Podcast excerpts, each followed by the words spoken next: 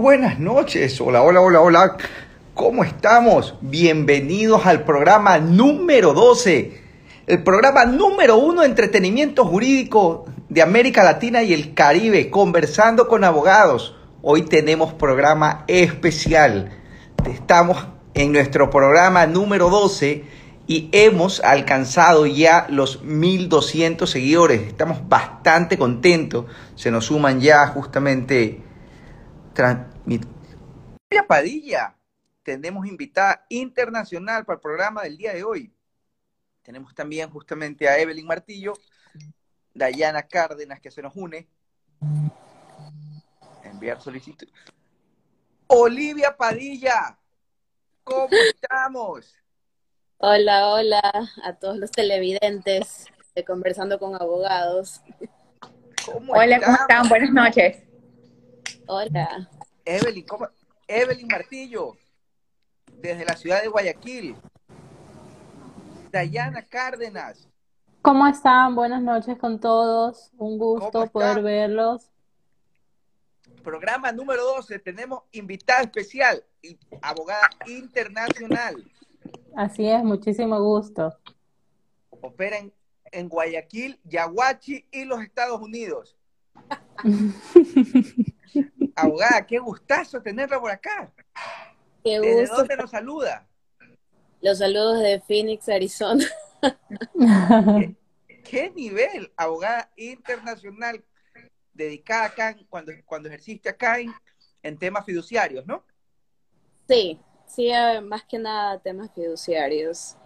La ha llevado a eso. La, la, la vida te ha tratado así. Ha tratado así a, veces he querido salir, pero la vida vuelve, vuelve. Estamos destinados. Les comento que estamos programa número 12, 1200 seguidores. Ya nos, estoy esperando que, Instagram nos mande, no visto los youtubers que les mandan así un video grandotote cuando llegan al millón de seguidores. No me han mandado nada, ni una cerveza, no tenemos ni un auspiciante cerveza. No, y, la, las participantes podemos concursar. siempre, aquí dicen, siempre y cuando Dayana no haga, no haga el sorteo. Ah. Si no, perderíamos un poquito de credibilidad. Y, de hecho, eso es un tema muy interesante que vamos a hablar más adelante a, manera de resumen, justamente que podría, podríamos hacer, ya la gente exige que hagamos un sorteo en blockchain. Hoy estoy justamente, estamos celebrando, hoy día sí vamos a tomar una cerveza regalada por mi hijo, por esos mil seguidores. que tenemos. ¿Cómo? Bueno, ahora sí, justamente eh, para comentar, igual lo comentamos ahorita y al final del live, eh, vamos a hacer un giveaway, una cena para dos personas en el restaurante eh, Baco, que queda en San Borondón, justamente al que nos hace, al que les da like, ahí están las instrucciones bastante rápido. Creo que tienen que hacer como 30 pasos para que nadie, lo, nadie se la gane. El sorteo no lo hará Dayana Cárdenas, así que pueden participar sin ningún problema. Bastante contento, en serio, estoy bastante contento. ¿Quién diría, no? Lo que arrancamos como un proyecto casi que in-house. Hoy ya tenemos 1.200 gente que nos sigue. A escuchar que no, tengo ni idea. Pero bueno, a reírse un poco, por lo menos. Así es. Justo por este tema de sorteo, este, por esta ocasión voy a empezar yo. Así ya rompo el que siempre voy al final. Yo creo que para, darse un baño, un baño de, de, honestidad en los sorteos, Dayana justamente hoy día se pone de primera. Pero bueno, vamos, vamos, vamos justamente a hablar de, lo que tenemos preparado, lo que nos hace programa a programa, que son esos temas jurídicos interesantes en un, en un lenguaje. Dice, Pato Dafi Mora, saludos desde Quito. Eh, te mandan saludos, Dayana. saludos. Ah, ¿Qué tenemos hoy? Vamos, entremos. Bueno, exactamente. Justamente escogí un, tema a tratar que en la práctica muchas personas lo hacen, pero no terminan de conocer cuál es el, nombre jurídico de lo que realizan. En este caso es la prescripción adquisitiva de dominio. Y bueno, ¿qué es esto? ¿Cómo se come? ¿Qué ¿A qué se refiere? Simple, la prescripción adquisitiva de dominio es la forma en la que quien está en posesión de un bien corporal, sea este mueble o inmueble, puede adquirirlo y quitarle esta propiedad que tiene un tercero. Generalmente se suele conocer, sí, estoy en posesión y se lo voy a quitar al dueño, pero ¿cuál es el nombre jurídico de esto? Es la prescripción adquisitiva de dominio. Eh, previo a comentarles el caso, a analizar, es importante igual conocer, bueno, que eh, jurídicamente cómo es esta prescripción. Pues esta, esta prescripción adquisitiva de dominio tenemos de dos tipos. Tenemos la prescripción ordinaria y la prescripción extraordinaria. La ordinaria la podemos aplicar sobre bienes que tengo un, título, que, ¿cómo lo podemos denominar este título? Tengo un documento válido, un justo título que me respalda porque yo lo tengo. Ejemplo, vámonos con un bien mueble, tengo un vehículo. Entonces, este vehículo, yo celebré una compraventa y resulta que no había sido el dueño, pero yo no lo conocía. Entonces, tengo un justo título y por eso entro en posesión. ¿Y cuántos son los años? Generalmente en el conocimiento común las personas dicen, bueno, para yo tener por prescripción debo estar más de 15 años, pero en este caso no. En este caso, al ser un bien mueble y yo tener este justo título, tengo que esperar tres años y ahí sí ya puedo adquirir por prescripción. ¿Qué pasa si es un bien inmueble? Lo cual yo he analizado la verdad bastante porque operativamente no entiendo cómo puede esto ocurrir, pero bueno, en el código lo dice. Asimismo, debes tener un título, digamos, un bien inmueble, eh, celebra una compraventa y luego, como este de aquí requiere para su perfeccionamiento una tradición, debe inscribirse este documento, esta escritura pública. Ahí es que yo entro a la parte operativa y digo, ¿cómo el registro de la propiedad, conociendo cómo es, me lo va a registrar si siempre verifica en la historia de dominio que sea el propietario el que consta en sus, en sus registros. Pero bueno, errores pueden pasar. Creo que en el momento que se redactó la ley, obviamente estaban con unos registros distintos en el que estos errores podían ocurrir, pero actualmente veo más complicada la aplicabilidad. Pero si se da el registrador, mándale un saludo si es que está conectado, por favor, que, nos, que nos comente, la notaría que nos acompaña siempre. Pero si es que se da el caso, son cinco años desde esta inscripción en el que yo he estado ya en posesión y puedo adquirir por esta vía, prescripción adquisitiva de dominio. Y luego viene la más común, la más, la, más utilizada, que es la de 15 años, no tengo ningún bien, fui, me, eh, me encontré ese terreno, construí, comencé a vivir ahí, pasaron los 15 años, nadie molestó, inicio la prescripción adquisitiva de dominio, ¿no? Para poder analizar un caso, les comento y a ver y hago mi, pregunta para escuchar sus opiniones. Trivia conversando con abogados. Así es. Bueno, este Juanito. Siempre, eh, siempre yo, yo siempre te tengo que... Es que es el nombre más común, Juanito, María, Luis. Juan, nombre bíblico. Te manda, ah. saludos de China y tienen unas preguntas después las recogemos. Ya. bueno, bueno Juanito. comenzó, entró en posesión eh, de un terreno que hay en Durán en el año 2000. Bueno, construyó, este, comenzó a hacer actos de dueño, estuvo 10 años ahí. Luego, por X o Y motivo, dejó a una persona. Ojo con las palabras de Dayana, que Dayana le, le, cambia una palabra. Hoy día me cambió oro por tesoro y perdí en la trivia, pero podemos, así que ojo a las palabras de Ayanda para esa trivia. Luego, por X o Y motivo, dejó el bien en manos de una persona para que lo cuide, porque se fue a vivir a Wuhan, a cuidar unas tierras que tiene allí, unos sembríos. Y entonces dejó a esta persona efectivamente para que esté viviendo ahí, cuide y le responda sobre qué el cuidado de este bien. Y entonces, pasaron ya más de cinco años y dice, quiero adquirir por prescripción adquisitiva de dominio, pero yo no he estado viviendo ahí estos últimos cinco años. He tenido ahí a una persona. ¿Puedo o no puedo? Me dicen que por haber salido perdí mi posesión. ¿Qué dicen ustedes? Ah, ok. Entonces el terreno no era de esa persona. Esa persona construyó ahí y luego le encargó a una tercera persona en calidad de que se la guarde Ajá. Perfecto. Y esta persona se fue a... ¿Dónde está abogado usted? ¿De dónde nos saluda? Esa persona se fue a Wuhan y está pues, cuidando su tierra. La abogada está ahí en Estados Unidos. Digamos que la abogada tiene unas tierras acá. Ah. bueno, entonces... alguien ahí encargado. Dejaste a alguien encargado y... Eh, ahora quiere adquirir la prescripción adquisitiva de dominio esa persona que se fue, que ahora está en Wuhan y que estuvo 10 años y 5 años. interesante esa persona. ¿Qué dice el público? Láncenme, láncenme, ¿Qué dice el público aquí? Tenemos conectados, de, no sé si está conectado desde China. It's Malbad, punto 10. Se puede, bueno, después, después contestamos esa pregunta, pero esto interesante, saludos de China. Ya no tenemos solamente, pues tenemos justamente poseedor de buena fe, dicen por aquí. It's, it's Malva, punto 10, dice poseedor de buena fe. Eva Muñoz dice, yo digo que sí. Ricardo punto Dom dice, debe ser ininterrumpida. Israel Hidalgo dice, sí se puede, pero no sé si sí se puede a la selección apoyando, si sí se puede o sí se puede. Ismael, Ismael David no se puede, la posesión es intransferible. Ya. ¿Qué dice? ¿Qué dice la gente? ¿Quién ganó? A ver, pero bueno, nosotros, démosle. Así lo que salga. Solo voy a decir, tú eres la que hace las, trivias. En, ella, ella, ella es una de las que hace las trivias, es una de las que hace las trivias. Solo mi, mi, mi, autoestima como abogada ha bajado por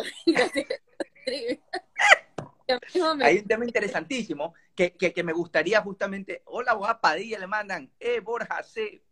B.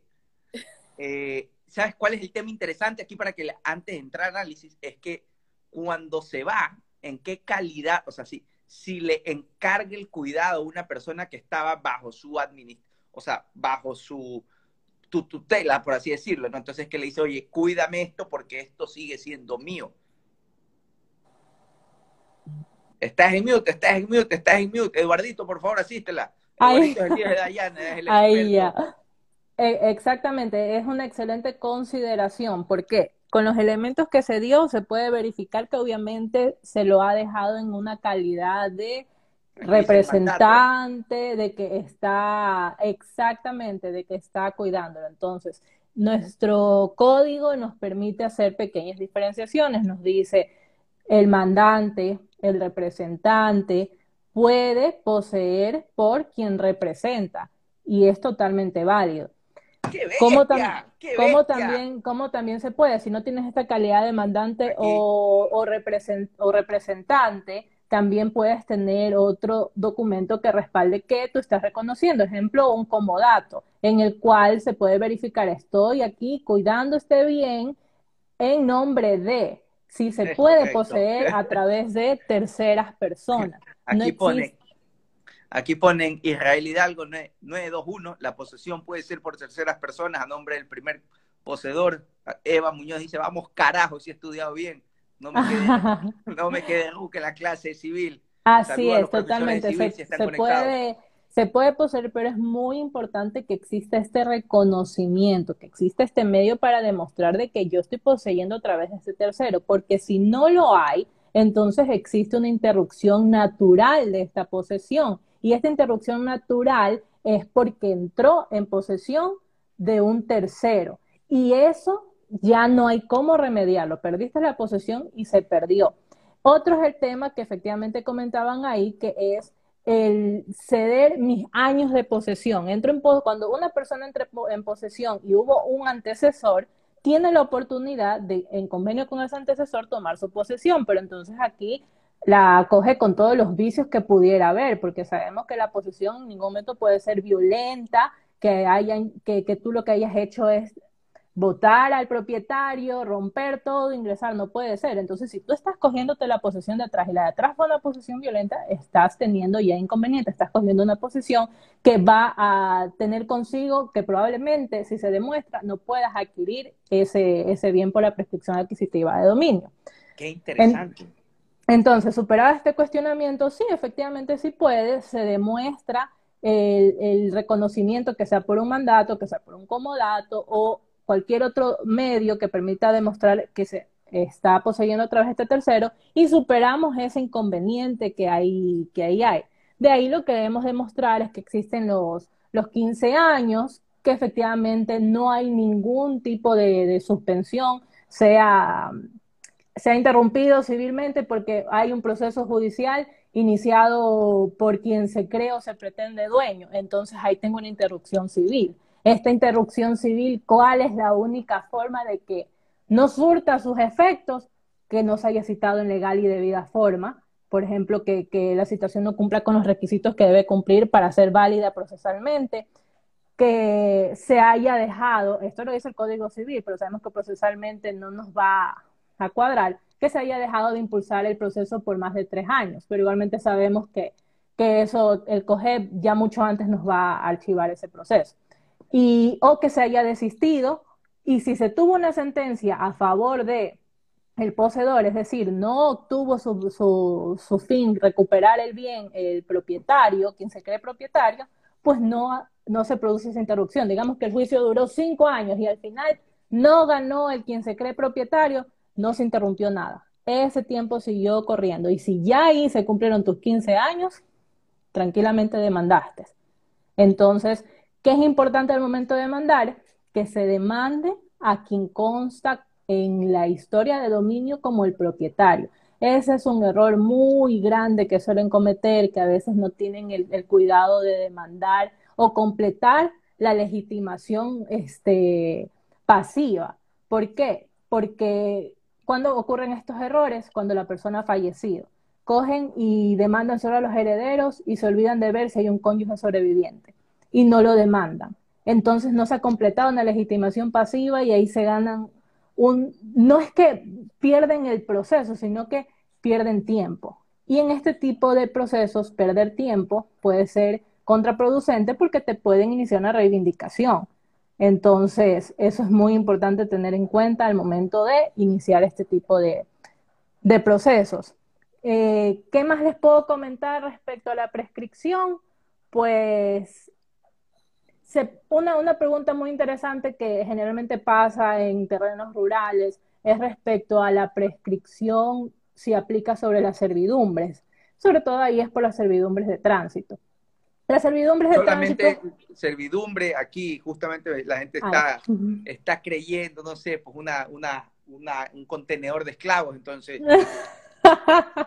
no, claro que no. En este caso, eh, servidumbre es aplica para, en este, en el que estoy indicando de tránsito, ese, ese pedazo de terreno que pertenece probablemente, eh, que debe pertenecer en general a un tercero, que es utilizado para tener el derecho de paso, que suele pasar cuando hay un predio que está al, borde de la carretera y el mío está atrás y no puedo acceder si no paso por allí. En esos casos, las servidumbres se pueden prescribir solamente cuando estas son aparentes y continuas, es decir, que está correctamente delimitado cuál es, se usa constantemente y se puede verificar. ¿Por qué? Porque no por el hecho de que venga y el dueño de ese predio me permita a veces cruzarme con mis vaquitas por ahí, ya yo puedo decir, esa es mi servidumbre, porque yo de vez en cuando paso por ahí, no. E, eso no se puede prescribir, esos son actos de mera tolerancia. Siempre, siempre uno tiene que andar frenando, se le, se le cruzan los, se le cruza el ganado que va caminando por ahí. Ah, eh, maravilloso. Actos, de mera tolerancia, esos que hacen pretender que se establezca una servidumbre por eso, sería incorrecto. Entonces, bueno, eso. Vámonos a las preguntas. Tenemos Ismalva, estamos justamente después producción eh, y Dayana Cárdenas me molestan por no llevar bien los timings. Ismalva, punto 10, ¿se puede contratar un perito e incluir el informe o se debe pedir dentro de la demanda que se sortee un perito? Saludos desde China. Tenemos un... Ya, en, estos casos hay, soy del criterio de que si está en tu poder o tienes acceso directo a lo que quieres realizar, el examen pericial, puedes contratar un perito, debes verificar que éste esté eh, registrado ante el Consejo de la Judicatura y lo, puede, y, lo, y lo, puedes ahí anunciar. Y obviamente ya lo pondrás para que pueda eh, rendir su testimonio respecto al informe pericial que ha realizado. Si ya es una prueba a la que tú no tienes acceso, ahí hay ya dos criterios porque hay ciertos jueces que ven que tú puedes iniciar un proceso previo para tener acceso a este y que se realice la diligencia. Hay otros en el que tú coges y aplicas y lo solicitas, dices no tengo acceso, eh, por ejemplo, que esté tus documentos mm, en, e, en SRI, quiero información de terceros de SRI o tal vez incluso no, ingreso algo confidencial. Bueno, que esté en una empresa y tú has solicitado mediante carta que te dejen verificar esa documentación, te dijeron que no. Tal vez si juntas esa negativa de acceso y solicitas que se designe el perito, podría ser que sí te la den, pero siempre existe, y he escuchado criterios de jueces en el que tienes otros medios para haber procedido a, hacer esa diligencia. Es súper interesante si es que necesitas. Lo creo que lo importante para la validez, si, si lo que queremos ver es validez, lo importante es ver que esté acreditado en el Consejo de la Judicatura. Así de ahí el juez es si necesitas que alguien te ayude, o sea, como que, que por la, o sea, que por, por orden se entre a hacer un peritaje. Eh, eh, es que abogada, no te he dicho, las preguntas que se hagan dentro del programa son gratuitas. Pero el programa es de 7 a 8. Las preguntas que se hacen 8 y 1, esas son consultas. Aquí nos dicen, San Andrés Frank, buenas noches, una escritura dada por el ex INDA. ¿Cabe el juicio de prescripción? Ya, de estos casos sí he escuchado bastantes. Eh, a ver, el INDA, lo que emitía en aquel tiempo, que es el, actual MAGAT, son resoluciones en las que decide adjudicar eh, determinados terrenos.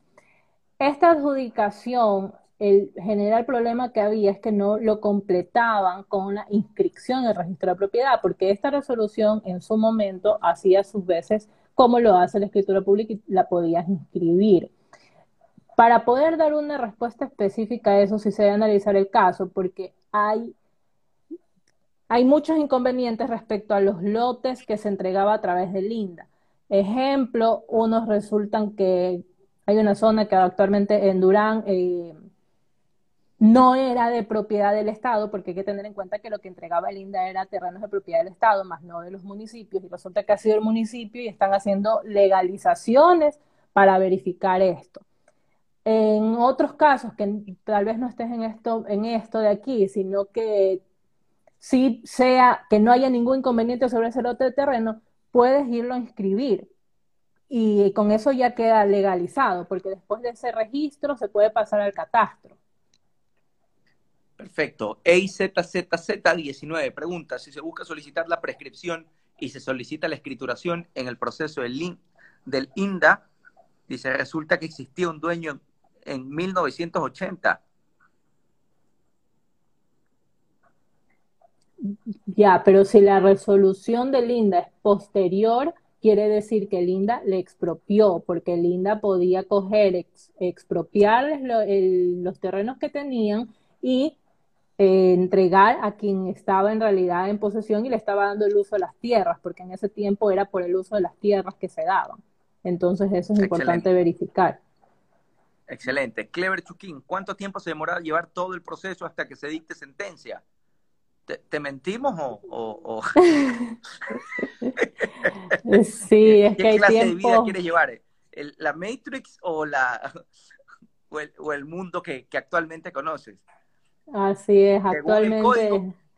Uh, según el código, en la historia que ahí se maneja y, soñando que las citaciones se cumplen conforme al reglamento para citaciones en esos términos fabulosos que tú en 15, 20 días ya tú tienes todo.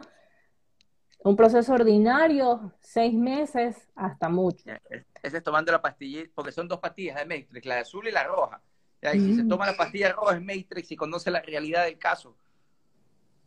Actualmente no podría decir porque tengo una demanda que la presenté el 22 o 21 de diciembre y al día de hoy ya no sé qué hacer porque he presentado reclamos por todos lados y no me la califican. Entonces, actualmente... Pues, por favor, eh, tenemos un, saludo que matarle. Que vaina, hermano, discúlpame, Clever, que, que te baje el mundo Matrix. A ver, eh, EIZZZ, el solicitante ya paga predio del inmueble, pero no tiene escrituras. ¿Cuál sería el proceso idóneo? Ya paga. ¿Dónde está eso? Aquí dice, el solicitante ya paga predio, del inmueble, los, los, impuestos, pero no tiene escrituras. ¿Cuál sería el O sea, ahí entendería que sería justo lo que estábamos conversando. Está en, está en posesión y sería hacer la prescripción. Ajá, aquí te dominio por la extraordinaria de 15 años.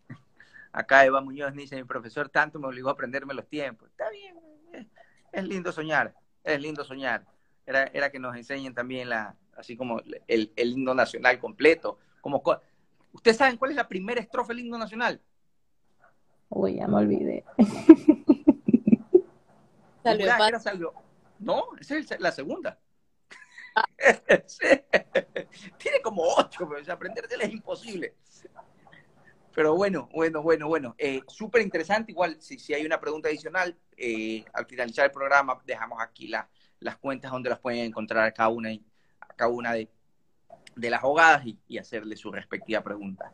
Dice el himno nacional completo, Eva Muñoz, literal. A ver, indignados los hijos del yugo, esa es. Harto patriotismo veo aquí, ¿ah? Harto patriotismo, Ricardo.dom. ¿Qué más tenemos? Abogada laboral, como si, qué, milagro que la pongan de segunda. Así es. bueno, por el tema tratado también fue muy interesante, como todos también los que tratamos aquí Conversando con Abogados. ¿Qué tenemos?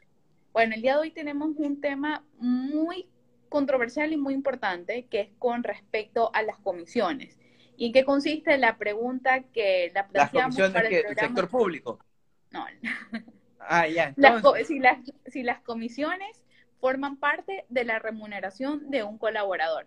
Ya, entonces para esto es un tema sumamente interesante. ¿Por qué? Porque sirve inclusive para efectos de cálculos de actas de finiquito y asimismo inclusive, como lo, eh, lo conversamos la semana pasada, en los casos de visto buenos al momento de que se quiere consignar para poder en ese caso suspenderle al trabajador mientras se tramita el visto bueno, que fue un tema tratado del programa anterior. Ahora, gran tema, gran tema ese visto bueno. Se vienen unos videos y unas grabaciones, pero increíbles de la abogada Martillo Peña, ¿sí o no? Así es. Bueno, entonces retomando el tema, ¿las comisiones son parte o no son parte de la remuneración? Como tal, hay jueces y también este, en el medio se pretende, o sea, se cree que las comisiones forman parte de la remuneración siempre pero no, no es así. Nuestra normativa laboral que nos Qué suerte que, no hizo trivia, porque yo iba a decir que sí. A ver, que, ilústranos, desánanos. ya, la, la remuneración, como las comisiones forman parte de la remuneración únicamente para fines, en este caso, indemnizativos, o si no, para fines que se encuentran previamente ya taxativamente en nuestra normativa laboral, como en este caso son cinco que son para eh, la indemnización para despido intempestivo, para cálculo de décima tercera remuneración, de vacaciones, fondo de reservas y asimismo para poder calcular el desahucio, que esta última se encuentra taxativamente en el Código de Trabajo. Entonces, con respecto a esto es que sí se considera para fines indemnizativos las comisiones como parte de la remuneración de un trabajador. Ahora, ¿qué es lo importante aquí? Cabe, cabe indicar que al momento de iniciarse lo que es un litigio en la cual el, en este caso el ex colaborador puede solicitar que se le paguen lo que son las comisiones, es muy difícil procesalmente de probar.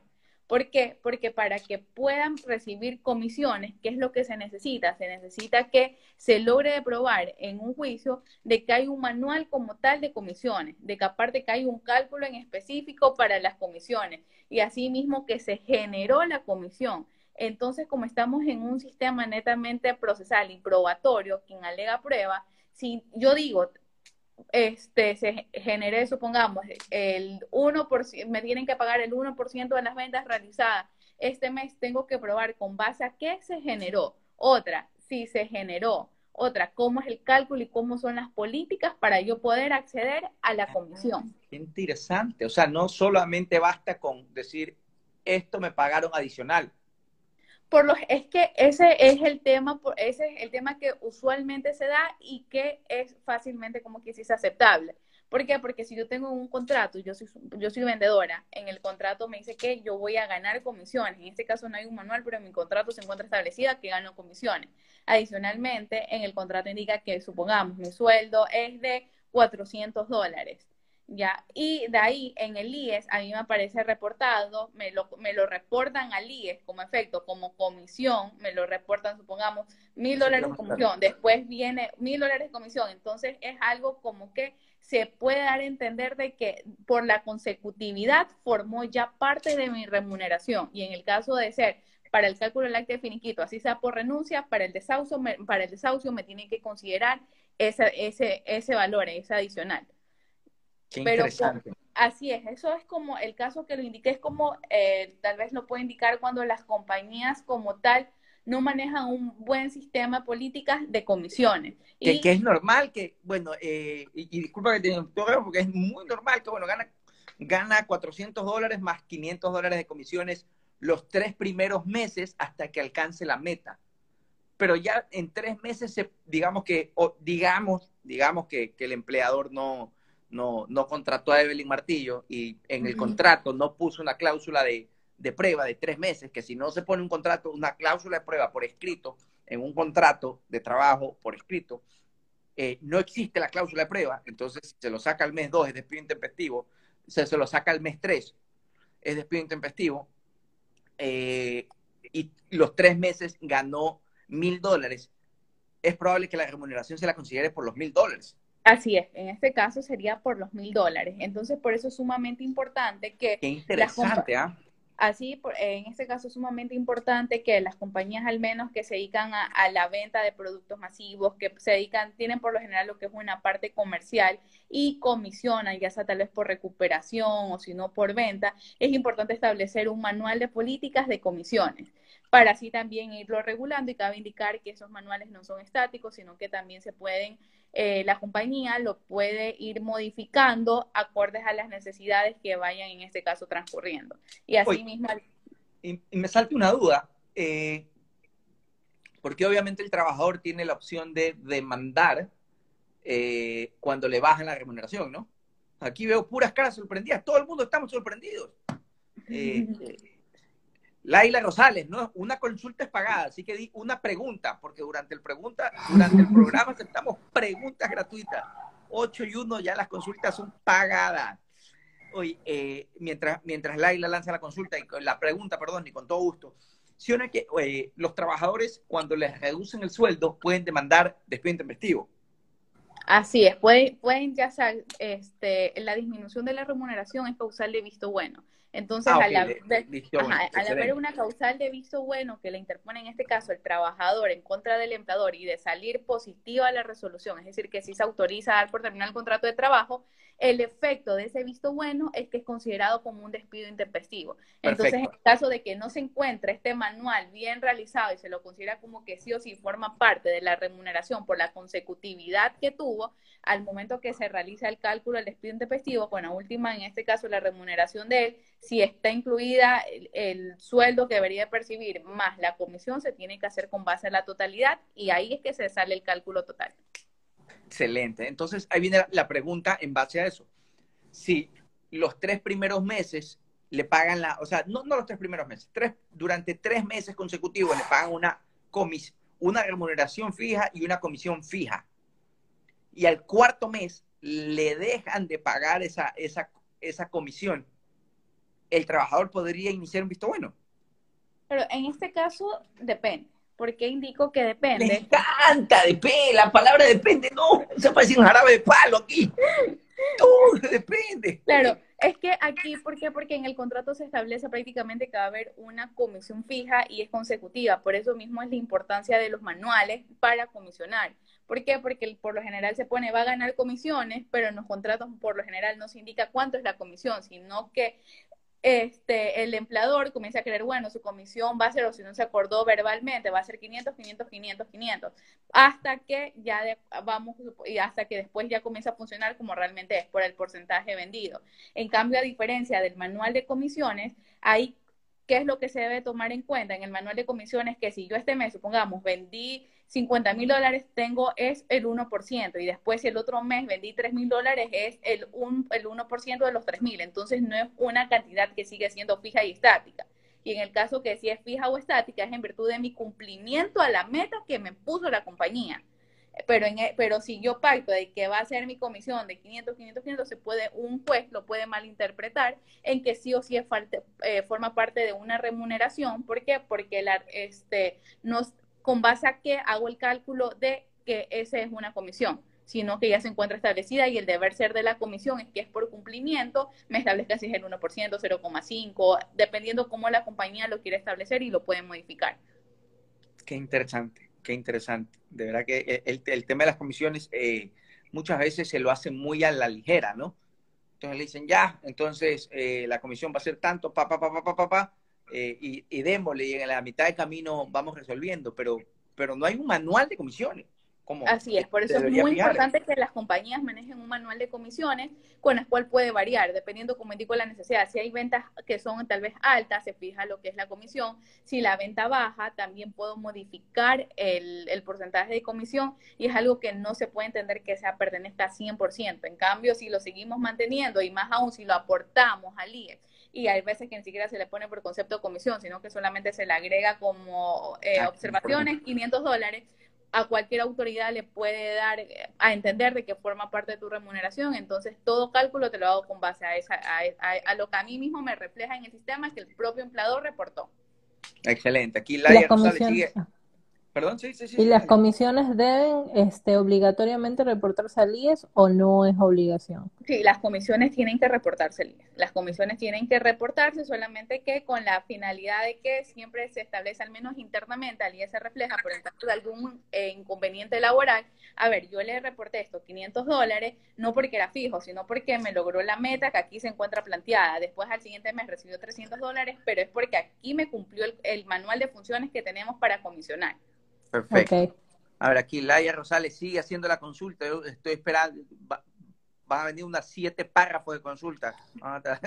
Eva Muñoz dice, me confundí un poquito siempre, al, de un poquito siempre al inicio debo poner eh, una comisión fija. No, lo que, lo que dije es que usualmente cuando se contrata a un vendedor y que se sabe que lo que esto es lo que comúnmente pasa, los gerentes dicen, a ver, te contrata un vendedor y como sé que no vas a llegar a la meta los tres primeros meses, te establezco una comisión fija. O sea, es una potestad y es una práctica común que hacen los, gerentes para que a la cuarta, al cuarto, o sea, como para asegurarle un ingreso fijo al vendedor y el cuarto mes ya le, condiciona la comisión a los resultados. Lo que estamos diciendo aquí es que esa práctica sí se puede hacer, pero, o sea, que, la sugerencia es que hay un manual de comisiones que se establezca, que los tres primeros meses el valor de tanto fijo es por concepto de comisión y que a partir del cuarto mes se lo va a, en este caso, a condicional, condicionalizar, eh, a condicionar, perdón, eh, en, razón de X, X eh, resultado, ¿no? Así es, el cumplimiento de metas, más que nada. Perfecto un abogado crea un manual de comisiones, un gerente o el dueño de la compañía. O sea, al final del día la compañía, pero, pero, pero claro, la compañía la puede hacer a través de la parte necesario. abogado. Claro, pues. Entonces, eso claramente ven los gerentes que somos un mal necesario los abogados. Y, como dice el Papa, somos, somos los ángeles que vinieron al, a la tierra. Claro, que debe ser un trabajo conjunto para que ellos digan las metas y, y, y toda la parte operativa y el abogado colocar el contenido correcto para encuadrarlo dentro de la ley. Perfecto. ¿Cómo van a estar contempladas las comisiones del rol de pago o bajo qué rubro? Ismael David. Claro, en este caso el sistema, en el sistema del, a ver, si hablamos de roles de pago, se los maneja netamente la compañía. Un sistema interno lo puede indicar como el valor adicional, comisión, cumplimiento tal vez de metas, el 1%, o sea, dependiendo cómo es que la parte de recursos humanos se quiera manejar. Si es con respecto ya al IES, en el IES en la plataforma uno puede ingresar los que son, en este caso, este, ay, no me acuerdo cómo se llama el icono, pero sí permite hacer lo que es observaciones. Y en las observaciones uno puede agregar, en este caso, como uno reporta, puede reportar horas suplementarias, horas extraordinarias, comisiones, bonos. Entonces, ahí lo que se agrega sería la comisión, se pone comisión, eh, mes de mayo, por ejemplo, cumplimiento 2020, eh, cumplimiento mes de mayo 2021 y se le agrega lo que es el valor a dar. Pero internamente, en el caso de un litigio, si es que me quieren pretender decir, no, este, esta es mi remuneración, más no una comisión, entonces ahí sí ya es que importa todo lo interno que tenga la compañía, el manual de comisiones, que se llegó a la meta, cuál era el porcentaje, por qué se reportó. Entonces, para poderle dar a entender al juez, que al fin y al cabo es quien resuelve, que es con base a unas comisiones que se encuentran claramente reguladas y que es por un cumplimiento de metas en sí y no forma parte siempre de un valor que no se mueve y supongamos sigue manteniéndose 500, 500, 500, 500, no, sino que es un sueldo más una comisión. Magus dice, novedades, Magus 287. Aquí soy Valentina 15, si lo respondemos rápido, a ver, dice Magus Valentina 15, ¿cómo supieron que querían ser abogados? Eh, siempre todo es una noche que, que, que sientes eh, un llamado, estás acostado y de repente te posee un espíritu, no, mentira. Eh, eh, la tip siempre me, gustó usar terno al comienzo. Yo tenía, tenía dos opciones, o, quería usar terno o quería vestirme de mecánico como, el, como Fast and the Furious. Entonces empecé a vestir un poco de mecánico y veía que no tenía tanto pegue en las fiestas. De ahí empecé a usar terno en las fiestas y, la verdad que tenía un poquito más de aceptación en el público. Eh, y, ya, eh, ahí creo, hice el pre cuando estaba en quinto, quinto curso, creo. Eh, me, dijeron que había una farra brutal en, ahí en atrás de la católica, así que probé y me gustó. Ustedes, a ver, rapidito así, respuesta rápida, ¿cómo supieron que iban a ser abogados? La verdad que lo mío fue de sorpresa, no, yo había aplicado para ingeniería, fue ingeniería oceanográfica en SPOL, pero de la nada me nació hacer el pre en, en, en, AU, en AU Católica, a ver qué tal me iba me fue bien y ahí terminé. Mariana. Bueno, a mí simplemente me gusta la justicia, entonces era mi llamado. Ahí sí hubo llamado, era la única vez. La gente sabe aquí, aquí la gente está diciendo a Dayana, se ve que le gusta el, bochinche, el quiño, entonces desde ahí le, le gustaba hacer justicia en el barrio. Abogada. Bueno, yo creo que estoy un poco como Dayana, a mí siempre fui casi que la defensora del pueblo en, el colegio. y, una noche en Frodia. no, eso, y hice el, pre y, ya una, una vez que ya estás metida en, ese, en el mundo de leyes, ya, ya estás, ya. Simplemente sales graduado. No suelta no te suelta. Dice aquí, Magus decía que se llama novedades lo del IES, es correcto, es correcto. Novedades por políticas de comisiones. Eh, y se hagan sentir ese poder, como, la, como, la, como la jueza. Y hay que escuchar a nuestra invitada. ahí, está, aquí tengo, aquí tengo un, aquí tengo justamente un puntador que Dayana me dice a cada rato, ya, cambio, cambio. Abogada Padilla, desde, desde las USA. ¿Cómo está? ¿Qué nos trae? Ese, tema pues súper interesante que lo, hemos tocado en, otra, en otras, desde otros ángulos el, tema, pero queríamos precisar en eso. Encargos fiduciarios.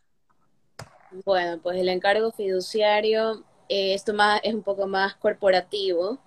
Eh, cabe indicar que el cargo fiduciario es un mandato a las finales, o sea, eh, nace del mandato, el que conocemos en el Código Civil, pero aquí tiene una este, peculiaridad que el, digamos que el apoderado sería una fiduciaria, que en, nombre, en nombre legal es una administradora de fondos y fideicomisos, que son compañías que se constituyen específicamente con un objeto social único, que es administrar fideicomisos mercantiles, encargos fiduciarios, en que en total, que generalmente se llaman negocios fiduciarios, y procesos de titularización.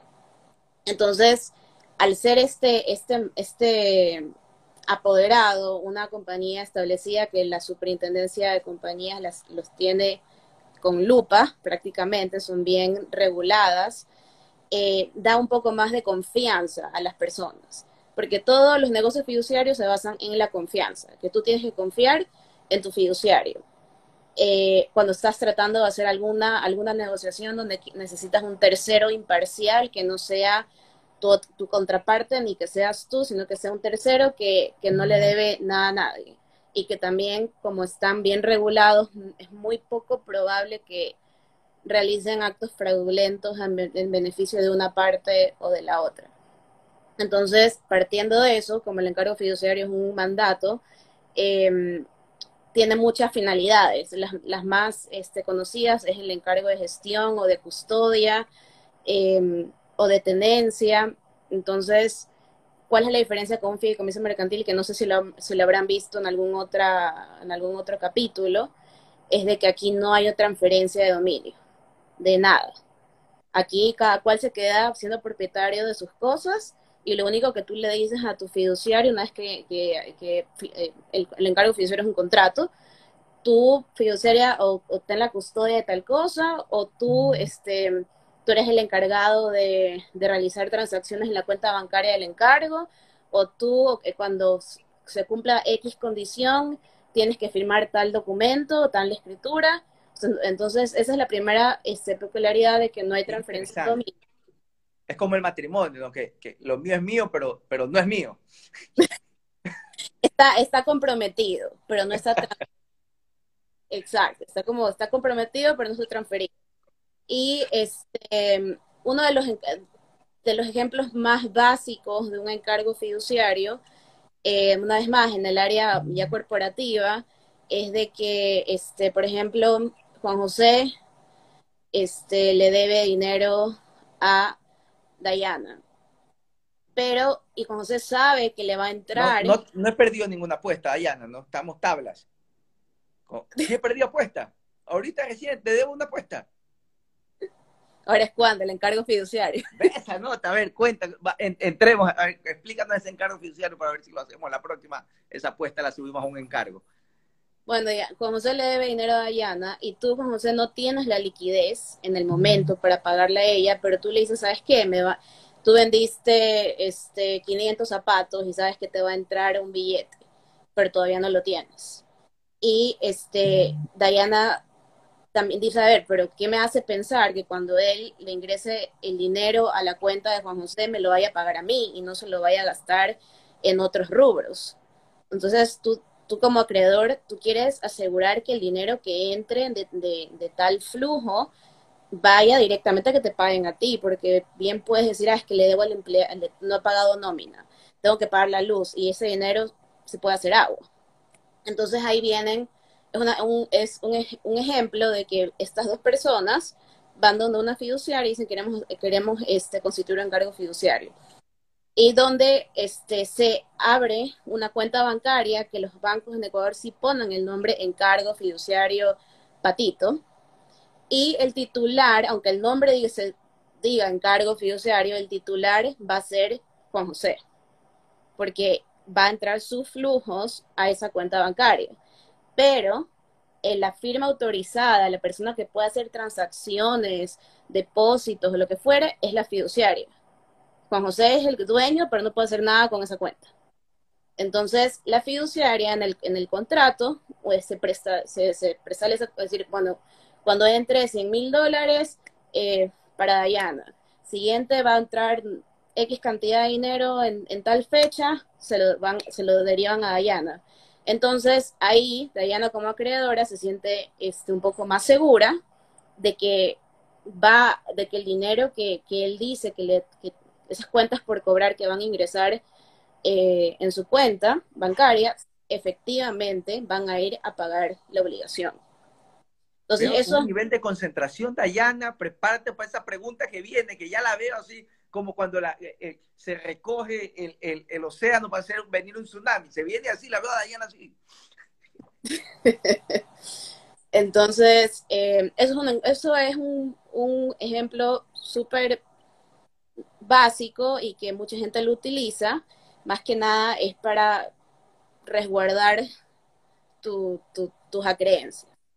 De ahí otro ejemplo puede ser de que eh, también lo hacen, utilizan mucho encargos fiduciarios para emisión de obligaciones como una garantía específica.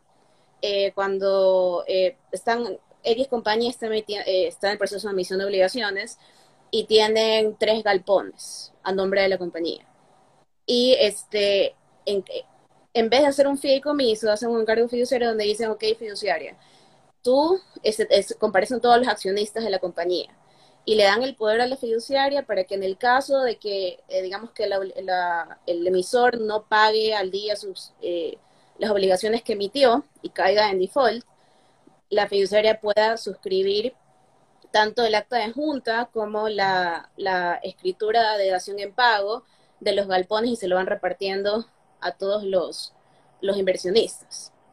Entonces, son diferentes maneras de este, utilizar ahí o sea, hay N, N ejemplos de esto. También se lo usan este, para eh, el tema de, de, derecho marítimo, cuando, o sea, el, que importa con el, el, que exporta con el que importa, también viene la parte de la custodia, viene también custodia de acciones, de, puede ser de sociedades anónimas, que, que los accionistas dan los títulos como garantía, la fiduciaria los guarda hasta que e, X obligación se extinga, tiene una caja fuerte grandota, confirma, confirma. No, sí, sí hay una caja fuerte grandota. sí hay, sí hay, confirmo. Todas las fiduciarias tienen la caja fuerte en la que uno ve en las películas, así, las que pesan full. Porque, porque es parte de un encargo fiduciario de custodia, entonces te van a dar documentos sumamente importantes que quedan en tu custodia como fiduciaria, y si es que tú las pierdes, te metes en un lío del tamaño de una catedral. Porque te cae la superintendencia, te cae tus constituyentes, tus beneficiarios, todo el mundo te cae encima. Y, este, y a todo esto aquí, eh, ¿cómo la fiduciaria sabe qué actuar? O sea, ¿qué, hago? ¿Pago? ¿No pago? ¿Lo, lo, todavía lo tengo aquí en mi tenencia? ¿Lo devuelvo? Todo eso es mediante instrucciones fiduciarias que no están contempladas en el contrato como tal. O sea, en el contrato como tal se contemplan las más importantes y ya este, en el día a día eh, se van dando instrucciones ya como de la carpintería. Y este, no sé si les quedó alguna duda. Me, tenemos aquí, ya, viste, yo sabía. Me retraso. ya mismo la, abogada Padilla se va a quedar así, es que está congelada, así como que. Y va a decir, abogada, abogada, no hay señal, no hay señal. Es que en realidad es un, tema que no, la verdad es que no es mi experticia, temas este, de, fiduciarios, y me, ha gustado mucho porque veo cómo puedo garantizar las acreencias, que es sí donde yo me manejo y me, y me parece excelente, y por eso me nacen preguntas más este, operativas. Y este encargo fiduciario para, entiendo que en el contrato irían las, las instrucciones mayores. Y para modificar esto, lo tienen que, ¿quiénes lo hacen? Como yo viéndolo desde el punto de vista de defiendo al acreedor, cuidado, el deudor viene y me cambia todo como quiere y de repente ya, ya no está como yo creía que debía estar. Claro, es que esto aquí como es un contrato, o sea, pese a que se llame encargo oficial, es un contrato, hay reformas y para la reforma tiene que tienen que comparecer todos los que lo constituyeron. Entonces, si viene tu deudor, yo soy fiduciario, viene el deudor y me dice, no, quiero reformar y ahí le quito todo y deme la plata a mí, yo, yo como fiduciario te digo, no, necesito también la comparecencia y la anuencia del acreedor. Si todas las partes están en el mismo patín y más que nada el acreedor, que es el que está garantizándose, ahí se hace la reforma, pero no es que puede venir uno después del día siguiente a cambiarlo solo una, solo una parte. Excelente. entonces en el encargo, en el encargo fiduciario firman también los acreedores. Claro, es que aquí viene. Que se vean beneficiados. En el encargo fiduciario existe la figura de constituyente y beneficiarios. El constituyente siempre es el que aporta, el, bueno, aunque no hay transferencia de dominio, pero es el que compromete el, derecho. El, el, el, el, derecho a percibir o lo que fuere y el beneficiario es el que, les, el que se está garantizando. Normalmente el beneficiario es el acreedor y el constituyente es el, el deudor. Y, este, y aparece uno o dos y la fiduciaria. Una forma interesante de ceder el derecho. ¿ah? A veces hay cinco constituyentes y a veces hay cinco, o sea, hay, hay encargos que tienen como 15 comparecientes. Pero sí, mm. tienen todos y no se mueve ese contrato, no se reforma, que no tienes la voluntad de, de todos los que comparecieron al principio.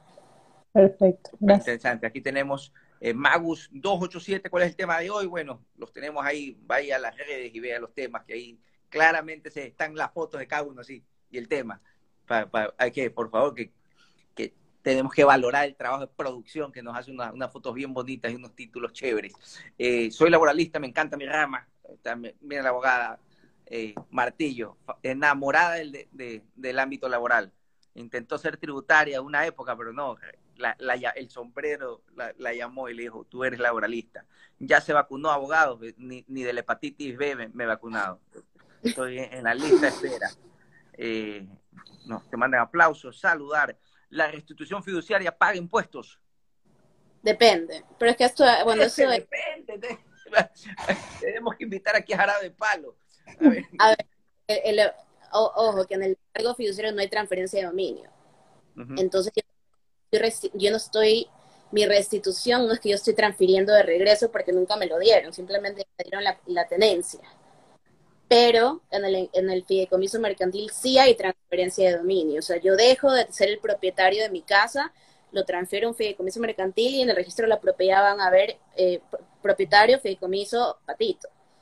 Si es que, no sé si la pregunta va por ahí, pero eh, ojo que las, en los fideicomisos, si es que yo aporto, yo Olivia Padilla aporto una casa de dos pisos y un techo, lo dejo en el fideicomiso 15 años y quiero que después esa, esa casa igualita de dos, de dos pisos y un techo se regrese a mi patrimonio.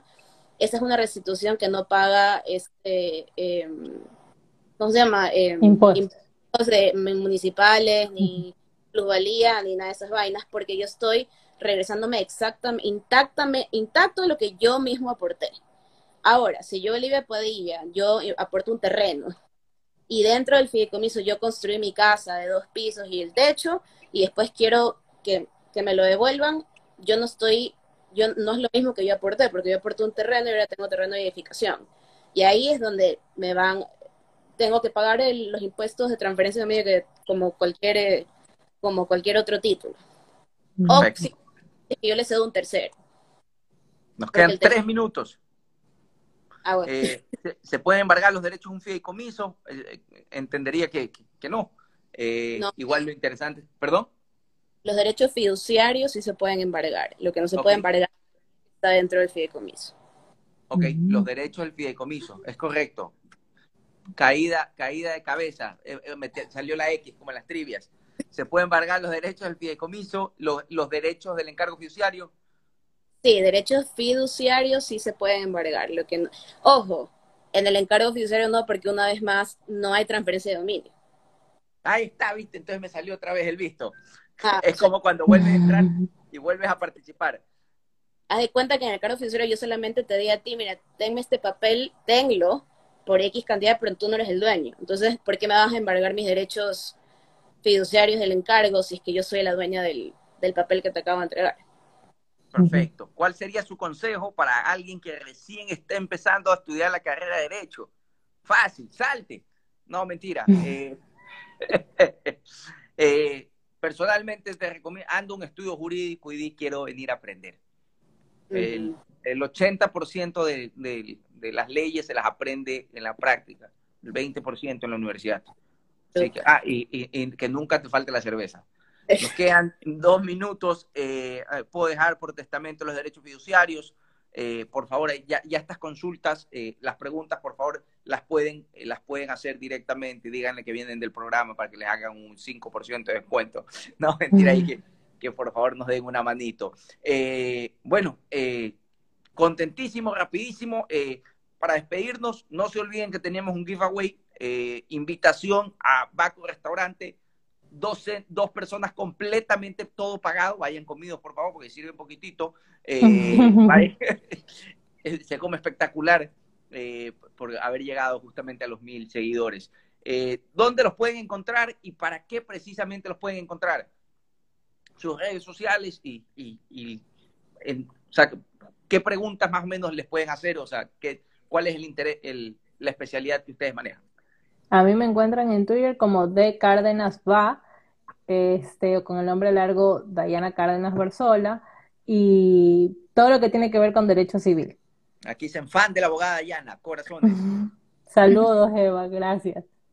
Ahí me pueden encontrar en LinkedIn como Evelyn Martillo Peino, sino también aquí en esas redes de Instagram y para temas eh, laborales. Es una salida con la doctora de laboral, vamos a sortear, no, lamentablemente, no. ya está, ya está, ya tiene un encargo fiduciario, ya ha hecho su, su, sí o no, ya su, su amor está, su corazón está en encargo fiduciario con el abogado Barzola. Está comprometida ahí en el encargo fiduciario. Y abogada Padilla. Me pueden encontrar en Instagram como AB Olipadi, AB de abogada, Olivia Padilla, y yo soy todo lo que es corporativo y societario. Y También Estados Unidos.